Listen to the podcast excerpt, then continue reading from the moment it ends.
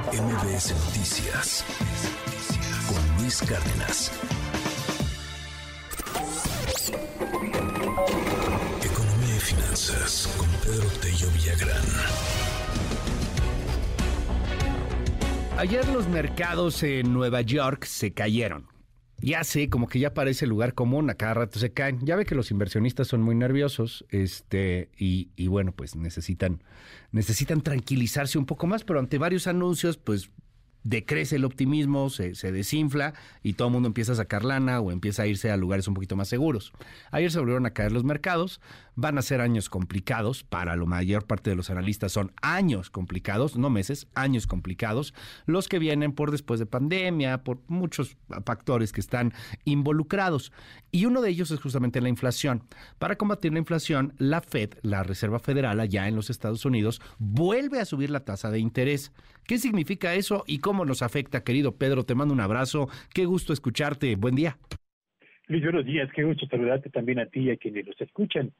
Pues sí, ayer el Banco Central de Estados Unidos decretó el sexto aumento consecutivo en el precio del dinero o en la tasa de interés que sirve como base para calcular el costo del crédito en Estados Unidos.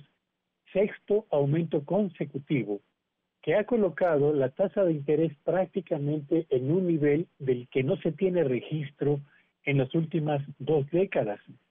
Y no deja de llamar la atención, Luis, que estamos frente al ciclo alcista más agresivo en las tasas de interés en Estados Unidos en los últimos 20 años, por supuesto, para contener la inflación más elevada que ha enfrentado esa nación en los últimos 40 años. Qué paradójico es, enfrentan el ciclo restrictivo más eh, intenso en 20 años para contener la inflación más elevada en 40 años. ¿Qué significa eso para aquella economía y para México? Significa dos cosas. Primero, ayer Jerome Powell, que es el titular del Banco Central de Estados Unidos, señaló que antes que preocuparse por eh, qué tan rápido va a avanzar la Fed allá en el eh, propósito de seguir elevando el precio del dinero, él decía, antes que preocuparnos de eso, lo que tendríamos que pensar es qué tan altas tendrán que ser las tasas de interés para poder contener el empate de la inflación y dos, cuánto tiempo se van a mantener en ese nivel elevado para que efectivamente esta receta amarga pueda surtir los efectos que de ellas esperan. Lo que en otras palabras significa, Luis Auditorio, que habrá tasas de interés elevadas para rato y esto más allá de lo que incluso se estaba pronosticando hace unas cuantas semanas aquí y prácticamente en el resto del mundo. Y para México lo que esto significa es que el próximo jueves, sí, dentro de una semana, el Banco de México saldrá a anunciar a la una de la tarde el décimo segundo aumento a la tasa de interés, que seguramente también será de 0.75 eh, décimas eh, de, punto porcentual, lo que significa que estaremos frente al nivel más elevado de la tasa de referencia o del costo del crédito en México prácticamente desde que se inició el uso de la tasa de interés como el mecanismo para tratar de contener la inflación. Así que lo de ayer en la Fed se replicará dentro de una semana aquí, Sas, ¿en qué terminaremos, Pedro? Estamos haciendo estos pronósticos desde inicio de año. Hay quien le apuesta hasta 11% de referencia. ¿Cuáles son tus números? Ahora sí que, ¿cómo va la quiniela?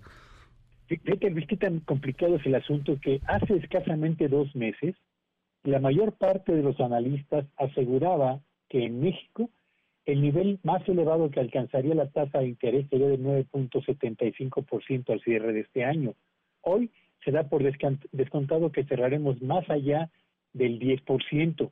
Y todavía se esperan incrementos en el arranque del 2023. ¿Cuántos y de qué magnitud? Francamente no lo sé, Luis, porque eso dependerá de dos cosas. Uno, de lo que decida hacer la Fed en Estados Unidos y dos, y sobre todo, del comportamiento que registre la inflación en México más allá de la famosa cuesta de enero. Así que difícil ese pronóstico, Luis. Mil gracias, Pedro. Te mando un gran abrazo y te seguimos en tu red. Estoy en Twitter en arroba Petello Villagrán y que sea un espléndido día para ustedes. MBS Noticias con Luis Cárdenas.